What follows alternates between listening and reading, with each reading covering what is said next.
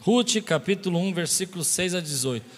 O livro de Ruth é um livro belíssimo, é um livro de história de superação, transformação, mudança. Eu gostaria de dar uma lição de casa para você. Pega essa semana, é um livro de quatro capítulos, cinco capítulos, quatro, né? Pega nessa semana, leia um capítulo por dia. Leia o livro inteiro uma semana, você consegue. Eu acredito que você pode. Amém? Dez minutinhos. A regra dos 12 minutos que eu ensinei ano passado, de leitura bíblica, pelo menos por dia, 12 pelo menos, é um bom começo. Pega o livro de Ruth, estuda a história de perdas e superação, histórias de mudança. Vamos ler. Quando Noemi soube em Moabe que o Senhor viera em auxílio do seu povo, dando alimento, decidiu voltar com suas duas noras para sua terra. Assim ela, com as duas noras, partiu do lugar onde tinha morado, enquanto voltavam para a terra de Judá, disse-lhes Noemi: Vão, retornem para a casa de suas mães, que o Senhor seja leal com vocês, como vocês foram leais com os falecidos e comigo. O Senhor conceda que cada uma de vocês encontre segurança no lar do outro marido. Então deu-lhes beijos de despedida, mas elas começaram a chorar alto e lhe disseram: Não, voltaremos com você para junto do seu povo. Disse, porém, Noemi: Voltem, minhas filhas, pois que, porque viriam comigo, poderiam ainda ter filhos que viessem a ser seus maridos.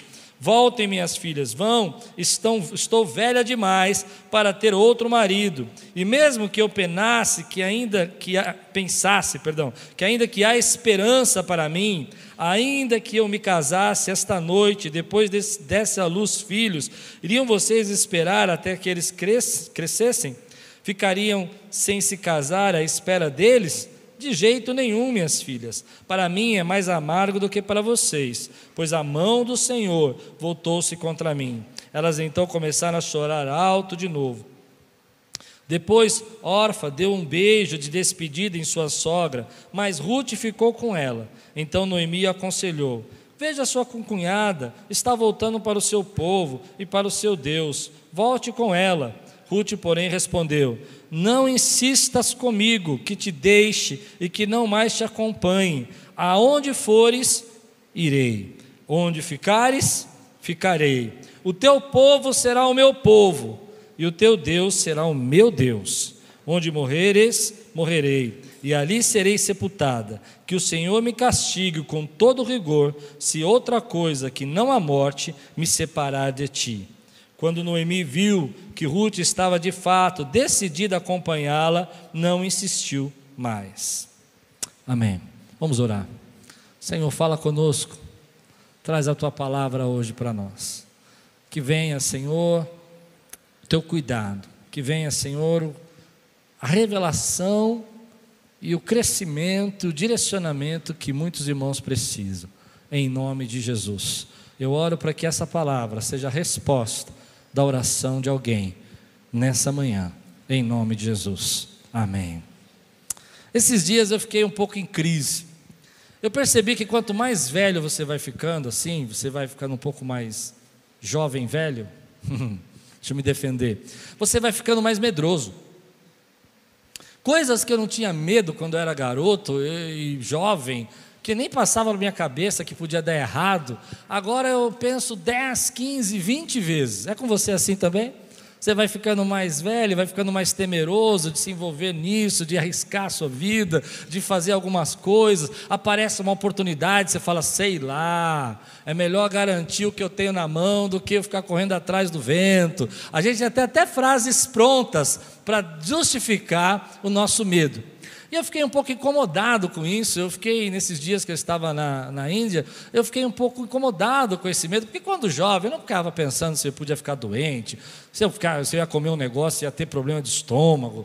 Eu não pensava nisso. Você pensava que tudo ia dar certo, que ia ser fantástico, que ia acontecer, e bênção. Mas eu percebo que existe um espírito de temor na nossa vida nesses dias, não temor de respeito, temor de medo mesmo, de você ficar preocupado. Aí quando eu voltei, estava lá em casa meio recuperando ainda do jet lag, liguei lá no Discovery Channel e tem aquele camarada que eu até guardei o nome dele aqui, eu escrevi o nome dele. Ele faz aqueles programas de na selva, de você conseguir beer girls. Bill Girls, sei lá como é que fala o nome dele. Não é Bear, Bear. Girls é uma, um inglês que serviu na, nas Forças Armadas da Inglaterra e ele vai na selva. E ele pegou um jovenzinho que acho que é um dos melhores alpinistas da Inglaterra. E eu morro de medo de altura, você sabe disso. Aí comecei a assistir aquilo, e eles, primeira coisa, o Bear lá falou: Você vai pular de paraquedas comigo. E colocou um paraquedas nele, enfiou ele no avião e jogou por cima. Eu falei: Tô fora.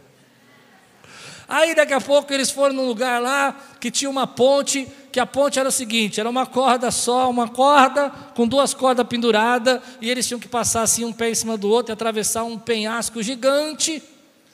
E aí o Bear falou para o rapazinho: Você não vai clipar? Clipar é colocar o cinto de segurança, né? O rapaz, não, tá tranquilo. Eu falei: É. tá tranquilo, tá tranquilo. E aí eles tiveram a brilhante ideia já estou terminando, tá? A melhor ideia de colocar um rapel onde o peso dos dois seria o equilíbrio da corda. Então amarrou um aqui, amarrou outro do outro lado, fizeram a corda no meio da ponte e pularam de mais de 70 metros de altura, sendo que o peso dos dois tinha que equilibrar. Aí um deles perguntou: e se você for muito mais pesado que eu? Eu falei: é, eu vou me estourar lá embaixo. E eles pularam. No final, o que me chamou a atenção é que depois deles fizeram tudo isso, pularam de paraquedas, pularam do rapel, passaram pela ponte com uma corda, subiram um penhasco de mais de 70 metros com um paredão sem corda, só nas mãos. O Bear perguntou para o rapazinho: Você não tem medo de nada? Você nunca tem medo? E o rapaz deu uma resposta que eu falei: É isso que eu vou pregar. Ele disse o seguinte: Medo, medo eu tenho sempre. Porque se eu não tivesse medo, eu não teria consciência. Eu sou consciente do perigo, mas eu acredito que eu posso vencer. Aí passou uma cena dele em pânico num penhasco de muito algum tempo atrás, não sei de quando, e ele em pânico, e ele começando a respirar, respirar, respirar, e ele começa a atravessar o penhasco. Ele falou: Esse dia foi o dia que eu mais senti medo na minha vida. Fiquei pensando que se nós quisermos viver um tempo novo de Deus na nossa vida, nós temos que enfrentar os nossos medos. E para poder viver esse tempo novo de Deus na sua vida, você precisa correr riscos. Ficar grávido, por exemplo, e ter um filho é um risco. Não é um risco? Você começar um emprego novo. Essa semana, uma irmã da nossa igreja fez a campanha em janeiro, orou para que Deus desse um emprego para ela. E ontem ela me mandou um testemunho belíssimo: que ela arrumou um emprego na área do jeito que ela precisava, porque ela tem um filho que precisa de uns cuidados especiais e ela tinha dificuldade de tempo. Ela conseguiu esse emprego, era quase impossível, foi um milagre, mas ela disse para mim: Eu quase não aceitei esse emprego porque eu estava com medo de que não conseguiria, que eu não ia ser capaz ou que eu ia perder a amizade da pessoa que me indicou. O medo de correr risco está travando você. Na história que eu li, você precisa entender o contexto. Ruth é a nora, Noemi é a sogra, Orfa é a outra nora, e os três homens daquela casa morreram. Morreu o pai, morreu os dois irmãos, e elas ficaram todas viúvas. Mas há um detalhe nesse texto que você precisa entender: Ruth é moabita. Moabita é um povo na palavra de Deus que é considerado amaldiçoado, é um povo que traiu Israel quando ele fez a travessia, quando ele chegou na terra prometida. Não há um bons olhos, não é visto com bons olhos os moabitas. Ruth então olha para a sogra, vê que a fome em Israel acabou e, diz, e a sogra diz para ela: Vou voltar para minha casa porque Noemi é de Israel. E ela diz: Eu vou com você. E eu acho lindo esse versículo porque ela diz assim: Aonde você for, eu irei. O teu Deus será o meu Deus. E aonde você morrer, você precisa entender. Ela não está falando de morrer de idade. Morrer, eu morrerei. Ela está dizendo: Eu tenho um compromisso com você, e eu estou disposta a assumir os riscos desse compromisso. Eu sei que eu não sou daquela terra, eu sei que talvez não seja bem vista, mas eu vou fazer aquilo que Deus está tocando no meu coração.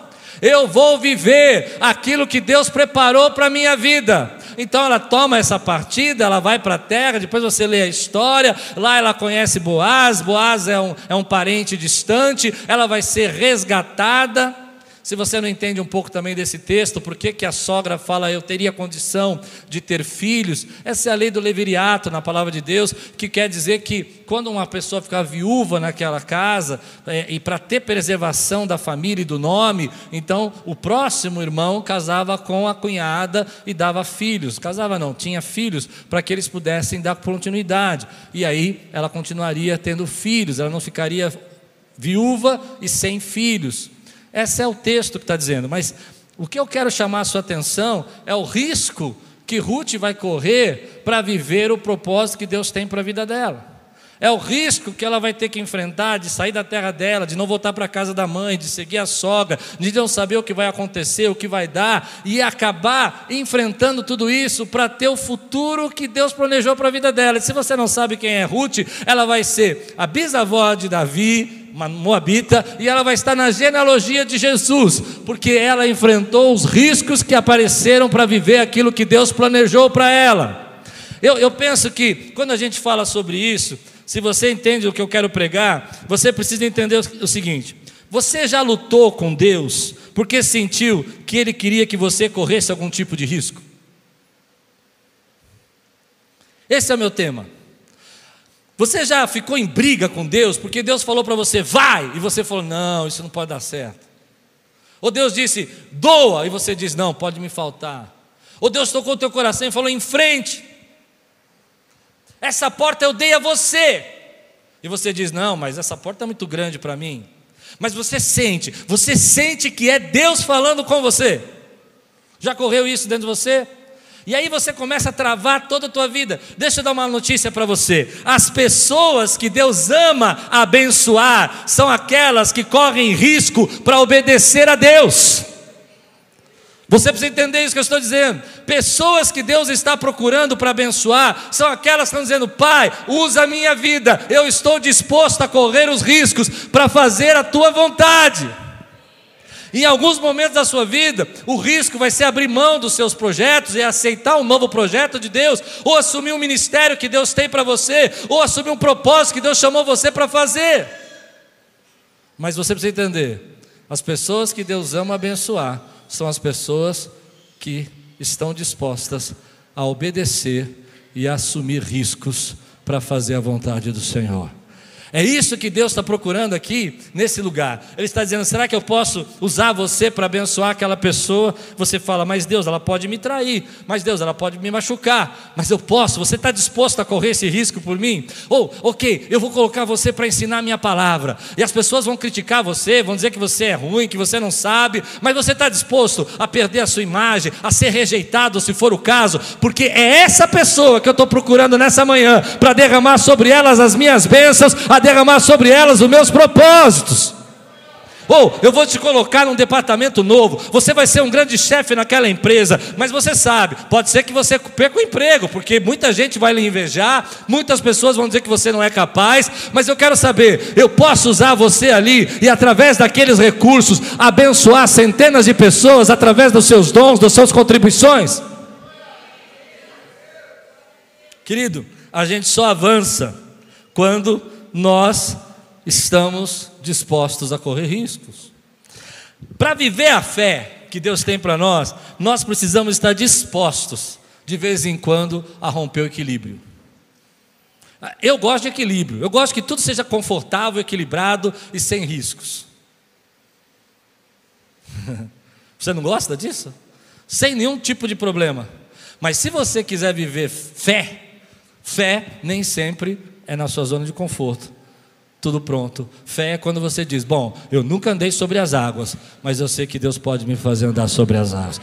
Eu nunca vi fogo não queimar, mas eu sei que eu vou entrar nessa fornalha e o quarto homem da fornalha vai estar comigo. Fé é quando você diz: Olha, eu nunca vi pão multiplicar, mas eu vou entregar meus pães e meus peixinhos e eu sei que Deus vai fazer a multiplicação na minha vida. Meu irmão, eu quero estar no lugar que tem uma fé ativa. E a fé ativa, escute, a fé ativa é a fé que corre corre riscos para honrar o nome do Senhor.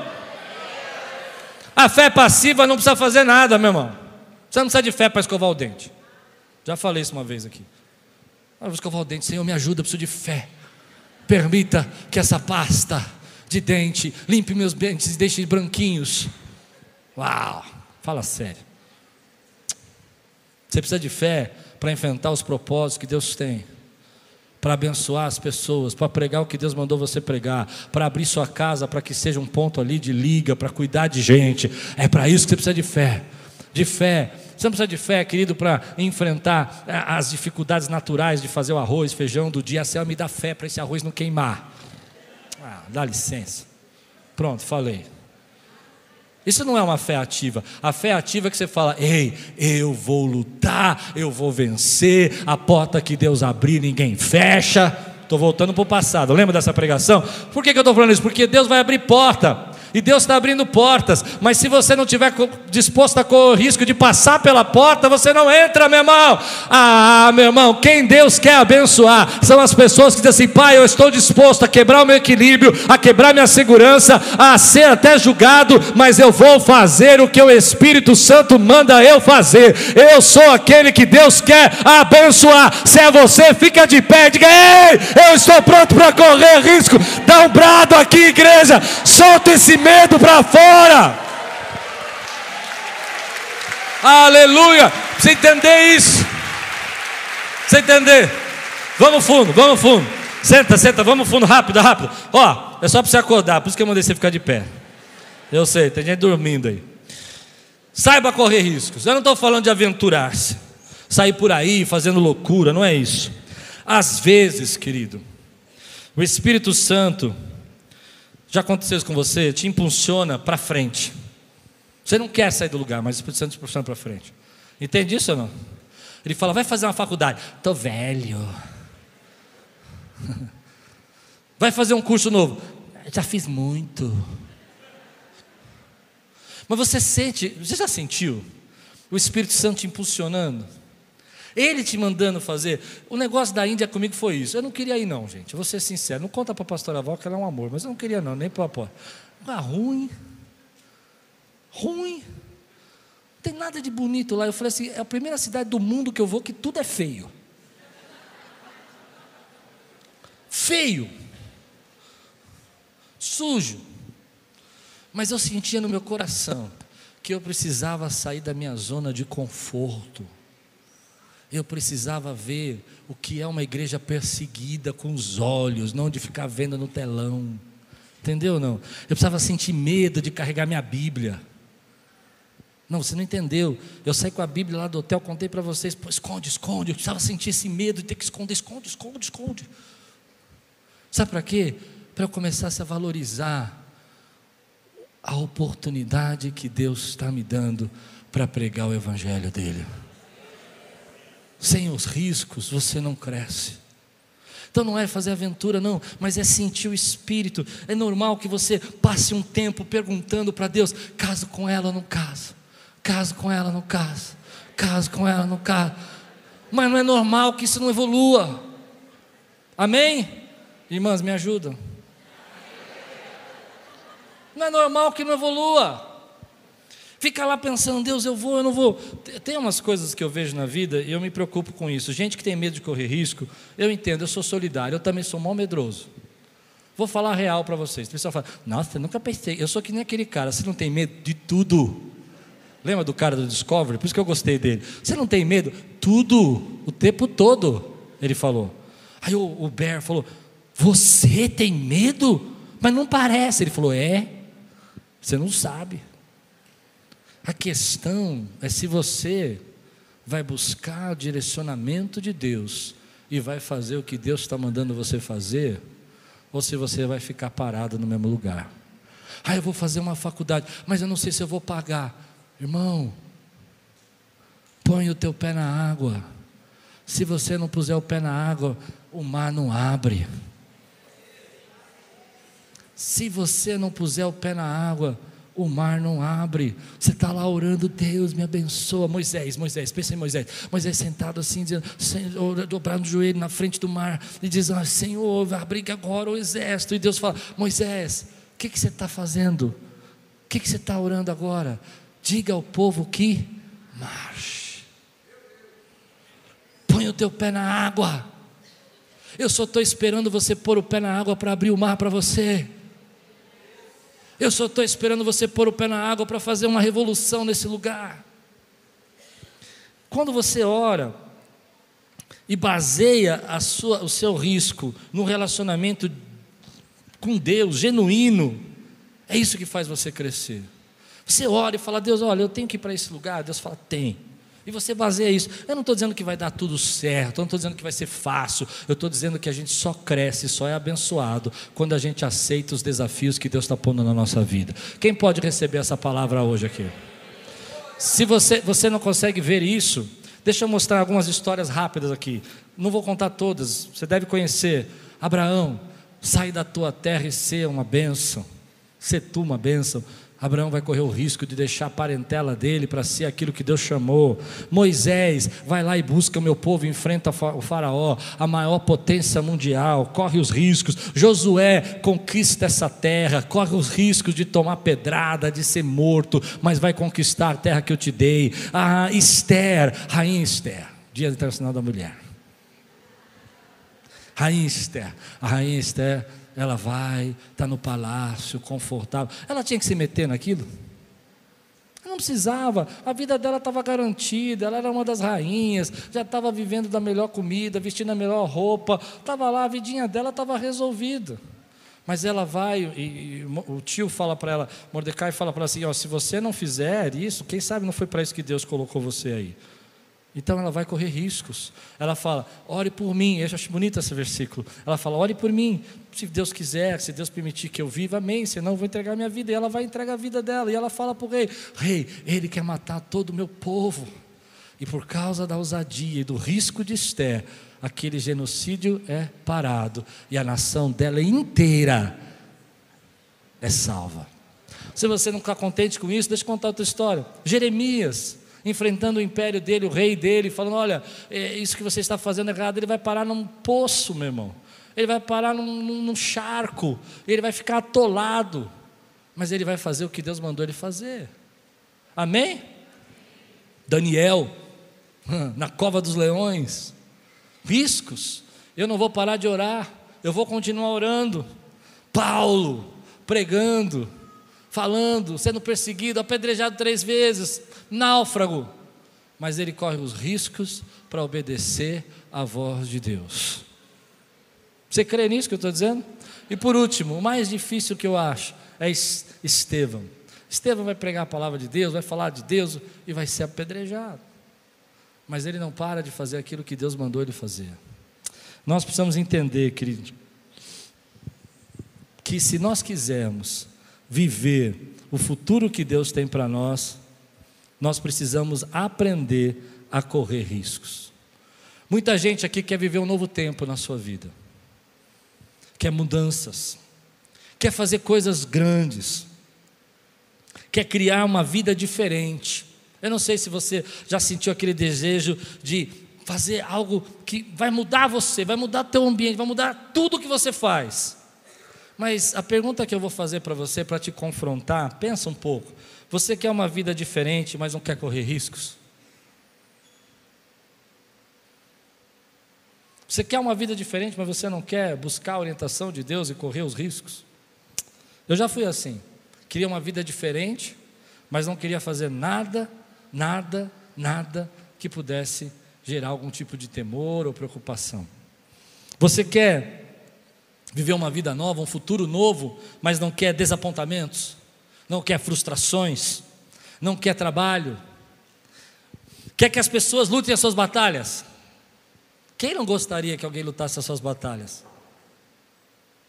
Ei, luta minhas batalhas e traga o despojo para mim.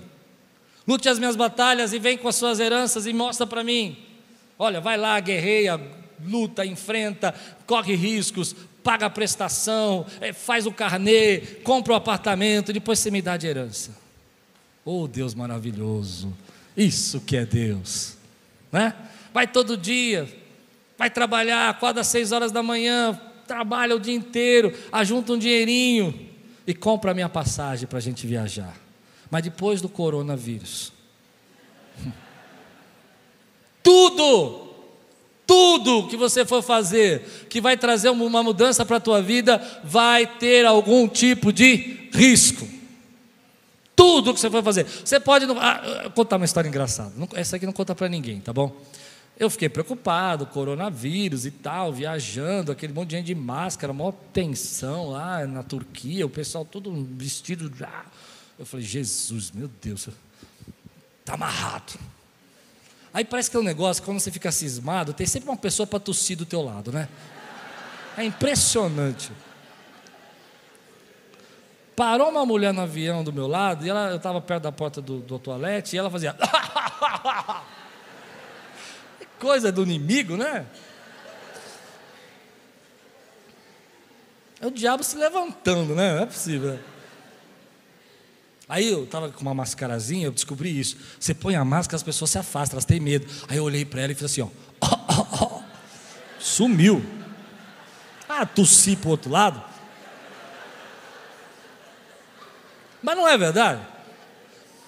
Mas aí eu cheguei aqui e tal, estava na minha sala preparando umas coisas, estava trabalhando aqui com o pessoal do escritório, e daqui a pouco veio um pernilongo todinho rajadinho. Falei, mas é o diabo, né? Já não valeu a pena ficar tossindo do meu lado, agora vai mandar o, o, o. Todinho rajadinho. Aí eu fui tentar matar, falei, é a dengue, é o zika. Eu não sei se você está entendendo que eu estou brincando. O que eu estou brincando, querido, é que tudo que você for fazer na sua vida, se você quiser trazer uma transformação, quiser viver um novo tempo, você vai correr alguns riscos. E você precisa enfrentar isso. A nossa vida é diferente hoje, porque nós corremos alguns riscos lá atrás. Por isso eu comecei falando para você que quando a gente era mais jovem, a gente corria mais riscos. A gente ia fazer faculdade e não tinha dinheiro para pagar. É ou não é? Dá um jeito, faz creduque, faz alguma coisa, mas você ia fazer. Ah, você queria casar e você estava apaixonado. Eu, quando fui casar, não tinha nada, nada, nada, nada, nada. E casei e, e foi bênção, porque Deus foi suprindo. E era prestação para todo lado, irmão, mas eu queria casar. Eu vou casar, daqui dois anos. Né? Hoje, Parece aqui, hoje, por exemplo, comigo, aparece um negócio que eu preciso, que eu deveria comprar, e é tá metade do preço, eu falo, hum, sei não. Essa crise, o dólar lá em cima, é melhor não gastar. Porque a gente começa a enxergar que para nós chegarmos naquele lugar, nós podemos ficar onde a gente está. Mas dar um passo de fé é fazer aquilo que devemos fazer, mesmo quando o mais fácil era não fazer nada. Vou repetir. Dar um passo de fé é fazer aquilo que você tem que fazer, mesmo quando o mais fácil é você não fazer nada. O mais fácil é você não sair daí.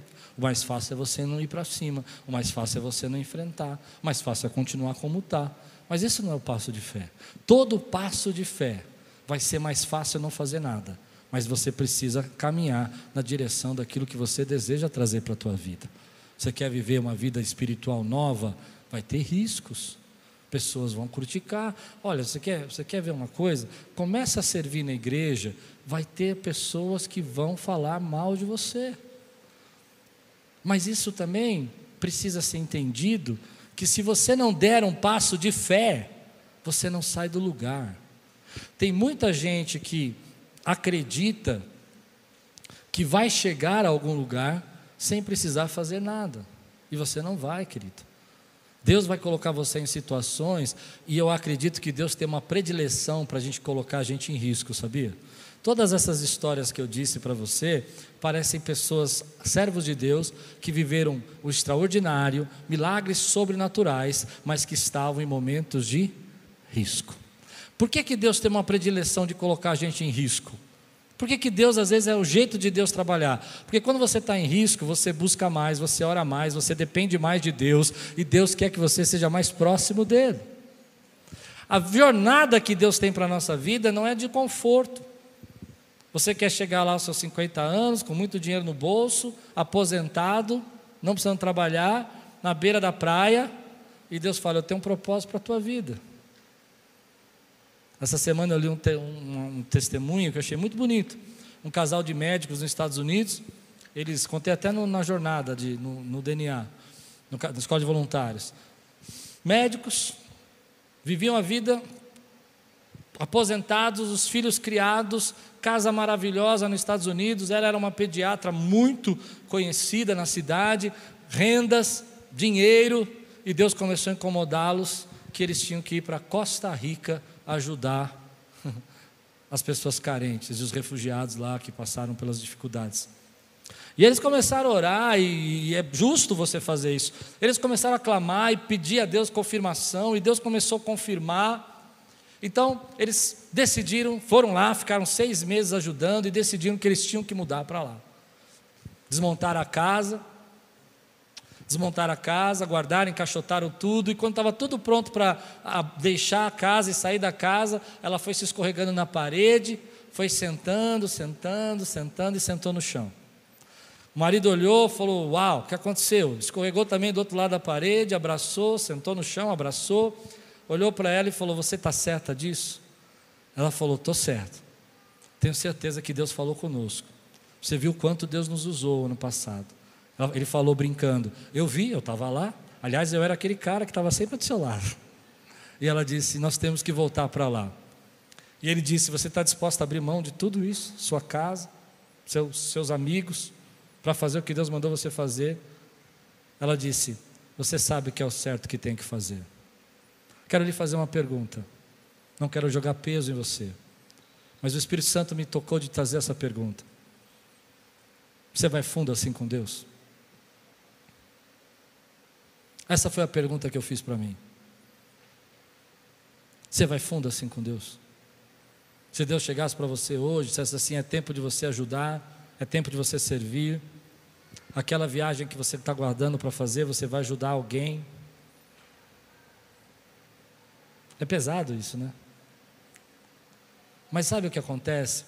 É que toda vez que nós obedecemos à voz de Deus, Deus traz uma liberação para a nossa vida.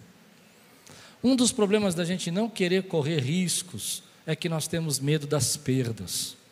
Mas olha o que Jesus falou aqui. Mateus capítulo 13, versículos de 3 a 9. Mateus 13, de 3 a 9. Onde Deus nos chama para você se aventurar hoje? Uma faculdade? Pedir perdão para alguém? Uma história que eu li também essa semana que me chamou muita atenção. Esse pastor lá no Havaí, ele passou na frente de uma estrada que tinha muitos lixos jogados na beira da estrada. E ele tinha naquele dia três cultos. Eles chamam de serviço, né? Três serviços, três cultos. E ele foi na vida e ele viu aquele lixo e ele foi reclamando, até chegar à igreja. É um absurdo. Isso que a prefeitura faz. A gente paga os nossos impostos, não tem ninguém para catar o lixo. Quando acabou o primeiro serviço, ele voltou para casa para pegar a esposa dele. Passou em frente ao lixo de novo, murmurou, praguejou, falou que a prefeitura era um, um lixo. Na terceira vez, voltou, porque pegou a esposa, voltou para a igreja para fazer o segundo culto da manhã. Ele voltou reclamando, e aí agora com mais intensidade, porque a mulher do lado, olha aqui, você vai ver, olha como é que está a rua, olha como é que está esse lixo, olha como é que está essa situação. Quando ele chegou em casa para almoçar, o Espírito Santo falou assim para ele: por que, que você não vai lá e cata o lixo? Por que ao invés de você ficar reclamando, brigando, estragando o dia de todo mundo, por que você não vai lá e cata o lixo? E ele sentiu que era Deus falando com ele, e ele ficou incomodado. Ele falou: Eu sou um pastor de uma igreja muito grande, as pessoas vão me ver, vão pensar que eu que joguei aquele lixo, vão achar que eu que fiz aquela bagunça. Mas o espírito incomodava tanto que ele pegou umas sacolas, pegou umas, umas sacolas plásticas, pegou uma pá e foi lá. E aí ele não queria ser visto, então ele escondeu o carro, ele ficou com vergonha das pessoas verem um pastor catando lixo no meio da rua. E ele começou a catar o lixo e ficava olhando se ninguém passava, e catou todo o lixo e sumiu e jogou lá no aterro sanitário e foi embora. Sentiu paz, fez o que Deus mandou. No outro domingo, chegou um casal na igreja dele. Pastor, nós estamos aqui pela primeira vez e nós decidimos conhecer a igreja, porque nós vimos o Senhor. Ele falou: Me viram? Pensou que era no supermercado, na cafeteria. Não, não, a gente viu você catando lixo na estrada. E nós pensamos, se um pastor de uma igreja daquela é capaz de fazer isso pela cidade, o que ele não pode fazer pelos seus membros? E se tornar um membro da igreja. Quantos entendem o que eu estou pregando aqui, meu irmão? Problema de correr riscos são perdas. Mateus 13, Jesus fala isso. Jesus falou muitas coisas por parábolas, dizendo: O semeador saiu a semear, enquanto lançava a semente. Querido, a nossa vida é uma vida de lançar sementes. A nossa vida é uma vida do semeador que saiu para semear. Você está semeando a sua família, você está semeando a sua casa, você está semeando o seu trabalho, você está semeando o seu sustento, você está semeando na vida dos seus filhos. A parte dela caiu na beira do caminho, e as aves vieram e a comeram. Parte dela caiu em terreno pedregoso, onde não havia muita terra, e logo brotou, porque a terra não era profunda. Mas quando saiu o sol, as plantas se queimaram e secaram, porque não tinham raiz. Outra parte caiu no meio dos espinhos, que cresceram e sufocaram as plantas. Outra ainda caiu em boa terra, deu boa colheita, a cem, a sessenta e trinta por um. Aquele que tem os ouvidos para ouvir, ouçam. Que Jesus está dizendo, querido, é que semear é um risco.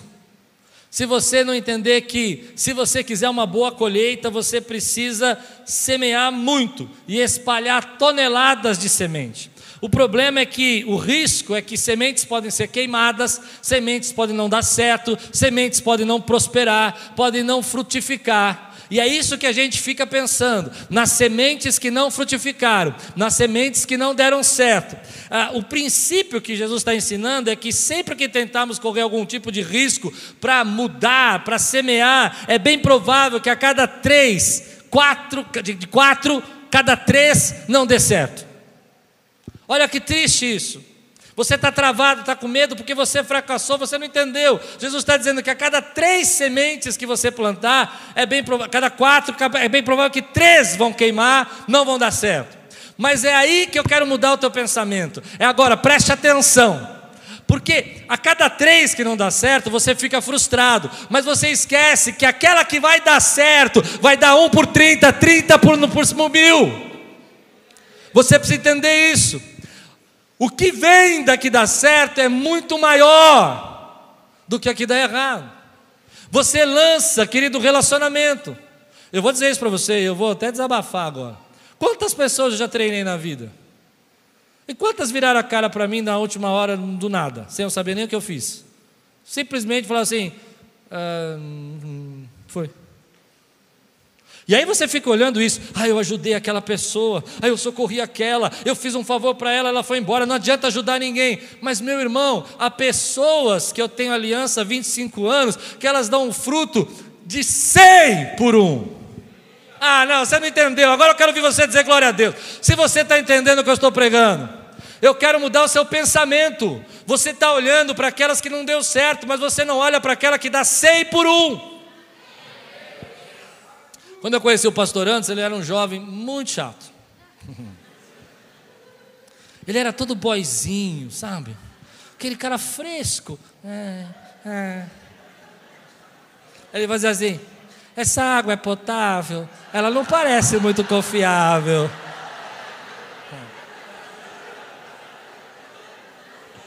Tá bom? Chega. Aleluia.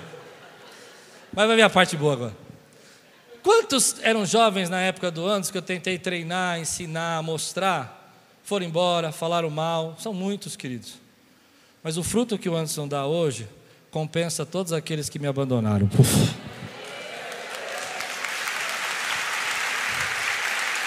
É isso que você precisa entender. É isso que você precisa entender. Você vai fazer jogar, espalhar sementes, e sementes não vão dar certo às vezes. Mas você fica com medo, você quer guardar sementes na sua mão, não servem para nada. Você não se alimenta de sementes, você se alimenta dos frutos. Você precisa entender, são os frutos, não a semente. Você fica guardando semente. Aquele negócio que você tem é uma semente, aquele recurso que você tem é uma semente. Você pode plantá-la, fazer prosperá-la, ou pode ficar guardando, entulhando lá. Aí vem mais uma crise econômica, como aconteceu em 19, agora em 2008, e tudo muda e o teu dinheiro vai embora porque você estava defendendo o dinheiro e não defendendo as sementes. Quantos conseguem entender o que eu estou dizendo aqui? Eu não estou dizendo que você tem que sair aí e fazer loucura, eu já preguei no começo, lembra? Ore, busque direcionamento de Deus, mas se Deus está falando com você, faça jejum, clame, peça conselho, vá em pessoas experientes, pergunte para elas o que elas pensam, cerque de gente com a mesma fé, diga o que você está pensando para aquelas pessoas que você confia, ouça os conselhos dela, mas faça o que Deus mandou você fazer, porque a semente que você está olhando é que não deu certo, mas a que dá certo é o que vai sustentar a tua vida para o resto da tua vida. Se você crê, diga glória a Deus aplauda ao Senhor. Esse é o desafio da igreja, meu irmão. A gente olha, ah, eu servi na igreja, isso não adiantou nada, me jogaram fora. Deixa eu dizer para você: você serviu na igreja, você aprendeu, abriu porta para você, você cresceu no seu trabalho, foi promovido porque você ajudou na igreja, porque antes ninguém ia te dar nada. Pronto, falei. Eu amo a igreja por isso, porque eu sei quem eu era antes da igreja. O povo que teve que ter paciência comigo quando eu era adolescente. Sabe por quê? Porque eu podia ser uma semente perdida para eles, eu entendo. Talvez alguns olhassem para mim e dissessem assim: ah, o Cláudio não vai, não, isso aí não vai dar nada. Desculpa. Vou perder meu tempo para treinar, me discipular um rapaz desse que põe bombinha atrás dos vasos sanitários do banheiro para assustar os irmãos. Não vou fazer isso. Tenho mais que fazer. Eu não fazia isso. Não, às vezes. Achava muito legal. Mas porque teve alguém, consegue entender isso? Eu era adolescente, tá? Não é. Perdoa, leva. Nossa, o pastor Klaus põe bombinha. Não, irmão. Eu tinha 12 anos. 14. Não sei porque eu falei isso. Mas teve alguém que um dia olhou para mim e falou: Eu não sei se você é uma semente perdida ou não é, mas eu vou investir na tua vida. E porque eu vou investir na tua vida, pode ser um risco, pode ser que você não dê nada. Os frutos que eu posso dar hoje é por causa que alguém correu os riscos de investir na minha vida. Você consegue entender isso que eu estou pregando, meu irmão? A gente precisa entender que aquela que não dá certo machuca, mas a que dá certo dá, diz a Bíblia, em Marcos, um por 30, um por 60, um por 100. Consegue entender isso? Ela vai suprir muito mais do que o semente. Então você precisa espalhar a semente. Você precisa espalhar a semente. Deus está mandando você estudar, vai estudar. Deus está falando para você trabalhar numa obra da igreja, vai trabalhar. Espalhe suas sementes. Espalhe suas sementes. O primeiro problema é esse: a gente tem medo das perdas, mas a gente precisa enxergar que não há como crescer se não houver perdas. Pessoas vão criticar você, vão falar mal de você, vão dizer sobre você, mas não fizeram isso com Jesus. Olha, Jesus foi criticado, foi crucificado, foi ridicularizado, foi espancado, e ele correu todos os riscos para que você fosse salvo por ele. Ele não teve medo. Ele disse: Olha, mas eu vou morrer por todas essas pessoas e milhares delas vão me negar, vão esquecer de mim, vão querer viver a vida do jeito deles. Mas ele sabia que algumas delas, como você, é o fruto que vai dar um por cem. Você pode receber essa palavra na sua vida, meu irmão? Para terminar, o problema da gente correr esses riscos, do medo que eu falei no começo, que a gente vai ficando mais velho, é que a gente está em crise de confiar em Deus. Crise de confiar em Deus. A crise de você olhar para a tua vida e dizer: Será que eu posso confiar em Deus? Eu não sei se você olha para a tua vida assim, mas às vezes eu olho para a minha vida dessa maneira. A gente olha para a vida e começa a perceber que tem sempre alguém passando uma dificuldade. Se não é você que está passando, é alguém que você ama que está passando. Se não é Se você não está numa dificuldade agora, é porque você está saindo de uma, ou você está perto de entrar em outra. É, é assim que a gente vive. Eu estava pensando nisso, se eu devia pregar isso para vocês, e comecei a lembrar que aos quatro minha mãe sai de casa, aos nove meu irmão que é meu esteio casa e a gente fica sozinho de novo. Aos 14 eu começo a trabalhar e tenho uma chefe que me persegue. Aos 21 eu caso. e tem todas as lutas do começo do casamento, falta de dinheiro e recursos, não é assim? E aí a gente começa a olhar para a nossa vida e começa a pensar, mas será que, será que eu posso confiar em Deus? Será que eu posso acreditar que Deus vai cuidar da minha vida? Salmo 46, versículo 1 diz assim: Deus é o nosso refúgio, é a nossa fortaleza, auxílio, auxílio, auxílio, sempre presente eu vou repetir: sempre presente na adversidade.